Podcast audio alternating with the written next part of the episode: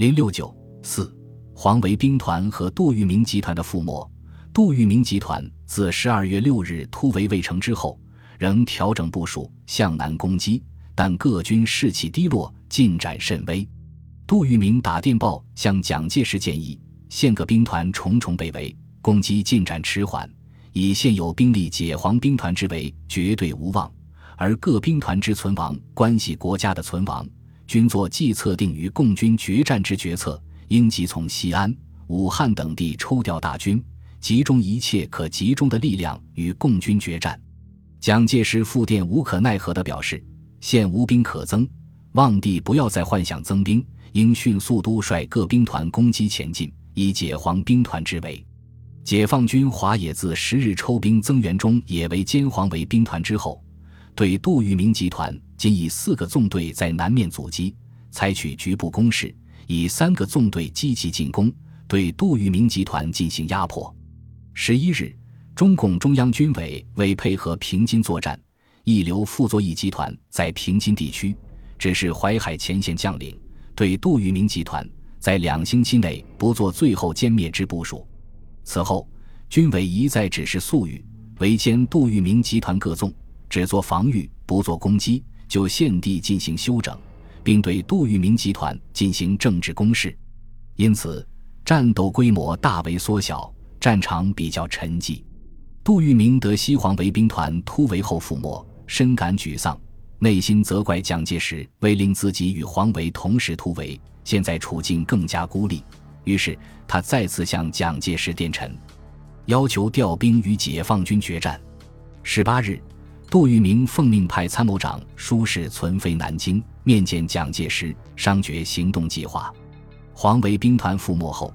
蒋介石已令李延年兵团等部后撤，正在部署江淮防线，无法抽调兵力以解杜聿明集团之围，只好指示杜聿明在空军掩护下释放催泪性毒气突围。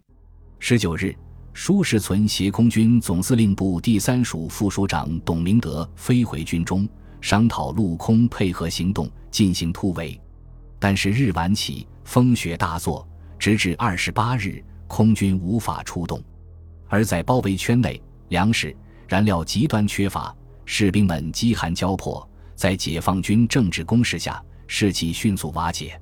十二月十七日，毛泽东为中原解放军司令部、华东解放军司令部起草了敦促杜聿明等投降书，希望将领们爱惜士兵的生命，不要再做无谓的牺牲，立即下令全军放下武器，停止抵抗。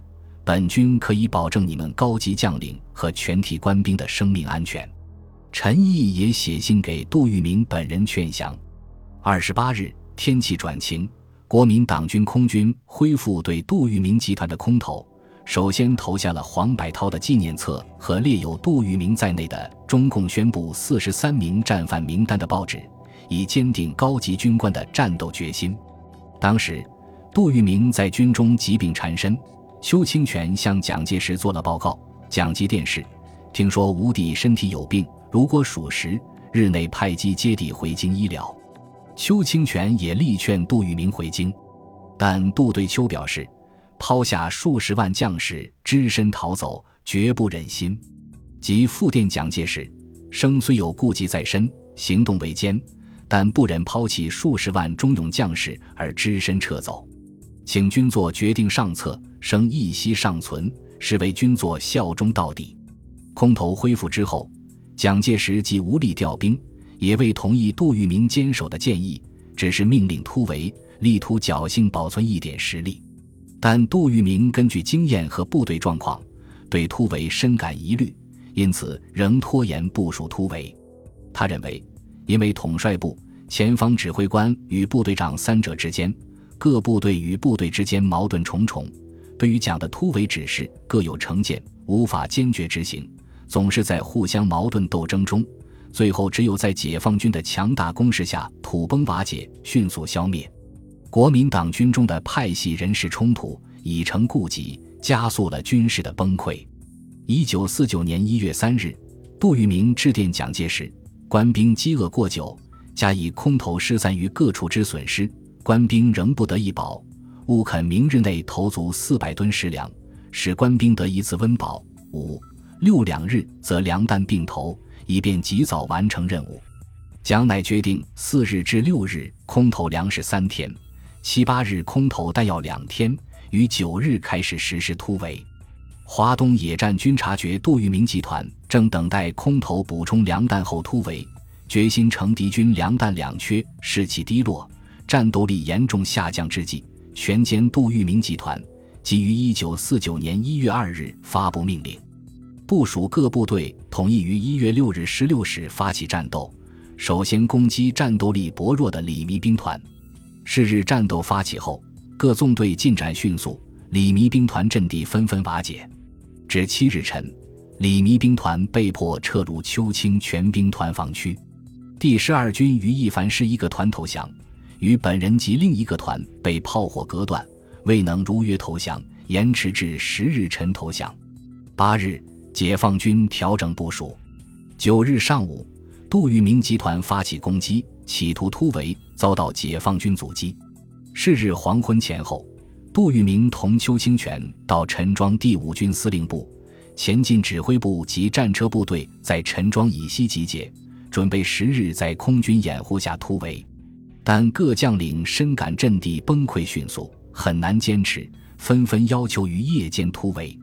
杜聿明见部队已无法控制，只好同意各部分头突围，并最后发电向蒋介石报告称：“只等与各将领报国有心，吾如部队精锐伤亡殆尽，目前状况已无法达成决战任务，只有督持所余将士死拼到底。”蒋介石即复电杜聿明：“无论本日战况如何。”明晨决派机接地来京诊治，前方部队盖归邱司令指挥，但事实上已不可能。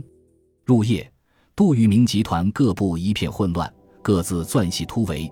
解放军乘机强攻，国民党军事无斗志，土崩瓦解，成师成团向解放军投降。第五军军长熊晓三位等杜聿明部属，即只身潜逃出重围。邱清泉在突围过程中被击毙。第七十二军军部投降，杜聿明身患疾病，行动不便，走到天明被俘。